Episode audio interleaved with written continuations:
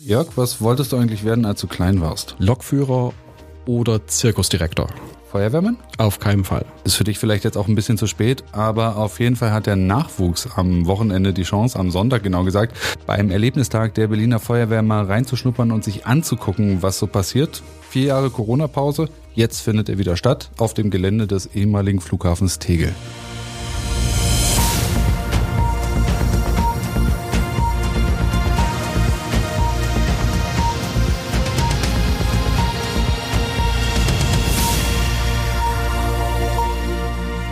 Herzlich willkommen zu einer neuen Folge unseres Shortcastes Erklär es mir, ein Podcast der Berliner Morgenpost. Mein Name ist Jörg Krauthöfer und mir gegenüber steht mein Kollege Philipp Siebert. Hallo Philipp. Taschen.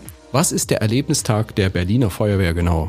Das ist im Wesentlichen sowas wie ein Tag der offenen Tür. Von 10 bis 18 Uhr können sich Besucher am Sonntag Einblick in die Technik, die Ausbildung, und den Arbeitsalltag von Deutschlands größter Berufsfeuerwehr verschaffen. Das geht sowohl in den Hangern der ehemaligen Flughafenfeuerwehr auf dem äh, Gelände des TXL, aber auch im Freien. Eintritt ist kostenlos. Motto anfassen und mitmachen. Was wird alles geboten? Live-Musik, Interviews, aber auch echte Action. So stehen die Vorführung eines Löscheinsatzes auf dem Programm, die Rettung aus einem Unfallauto und auch eine Rettungshundestaffel ist vor Ort und zeigt ihr Können. Außerdem können die Besucher gucken, wie fit sie noch in erster Hilfe sind und ob sie fit genug für einen Job bei der Berliner Feuerwehr wären. Also geht es der Feuerwehr auch darum, Nachwuchs zu gewinnen? Nicht nur auch, sondern vor allem, denn der wird ganz, ganz dringend gebraucht. Die Lage ist, ja, dramatisch. Zitat, auf Dauer nicht ausreichend Bewerber. Das sagte Feuerwehrsprecher Thomas Kirstein vor kurzem der Berliner Morgenpost. Und zum Teil sind die Anwärter aber auch nicht ausreichend qualifiziert. Das hat man im vergangenen Jahr gesehen, also 2022. Damals haben sich 1000 Personen um einen Job als Notfallsanitäter beworben. Gerade mal 90 davon konnten die Ausbildung aufnehmen. Die übrigen sind am Sporttest gescheitert.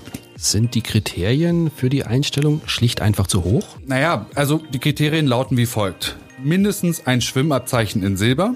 Beim Krafttest muss man aus der Brust 30 Kilogramm stemmen. Okay. Latzug mit 40 Kilogramm, also Klimmzüge. Und das beides mit mindestens 20 Wiederholungen. Man muss auf einem Schwebebalken balancieren können und einen 3000 Meter Lauf in maximal 15 Minuten und 30 Sekunden schaffen. Da wäre ich raus.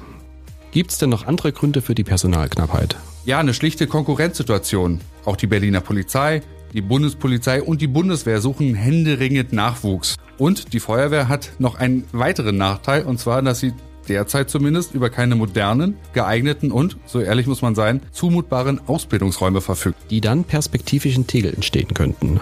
Genau, dort ist die neue Rettungsdienstakademie geplant. 7,8 Hektar sind dafür vorgesehen, das ist immerhin die Fläche von 10 Fußballfeldern.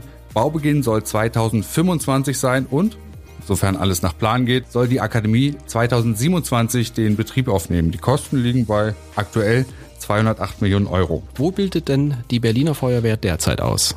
Seit mittlerweile 50 Jahren im Norden Berlins in Heidigensee an der Ruppiner Chaussee in einem ehemaligen Kasernengebäude, das in den 1930ern gebaut wurde.